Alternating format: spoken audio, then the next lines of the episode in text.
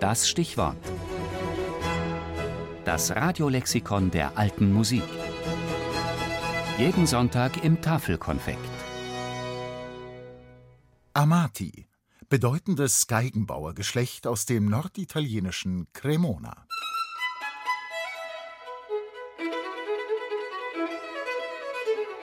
Stammvater der Geigenbauerfamilie war Andrea Amati. Mitte des 16. Jahrhunderts betrieb er die erste Geigenbauerwerkstatt in Cremona und begründete so die dortige Tradition. Bis dato war vor allem Brescia für den Geigenbau bekannt gewesen. Von diesen Vorbildern übernahm Andrea Amati beispielsweise die breiten F-Löcher. Seine wichtigste Neuerung dagegen war die Abkehr von der üblichen Gampenform hin zu einem weniger spitzen, modernen Instrumentenkorpus.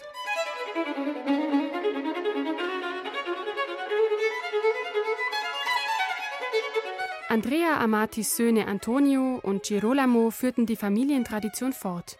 Der bedeutendste Vertreter der Linie wurde jedoch Andreas Enkelsohn Nicola Amati. Er entwarf im 17. Jahrhundert das Modell der sogenannten großen Amati. Mit ihrem hellsilbrigen Klang machte sie von sich reden und avancierte in späterer Zeit zur Mozartgeige schlechthin. Nicola Amati war vermutlich auch Lehrer von Antonio Stradivari und Andrea Garnieri, die ihrerseits bedeutende Geigenbauerdynastien in Cremona begründeten.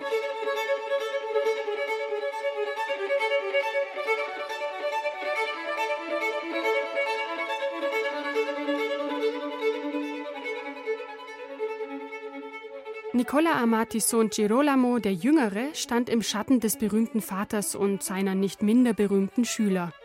Zu Unrecht, wie viele Musiker aus heutiger Sicht bescheinigen. Weil keiner seiner drei Söhne den Beruf des Vaters erlernte, stirbt die große Geigenbautradition in der Familie Amati mit dem Tod Girolamo Amatis 1740.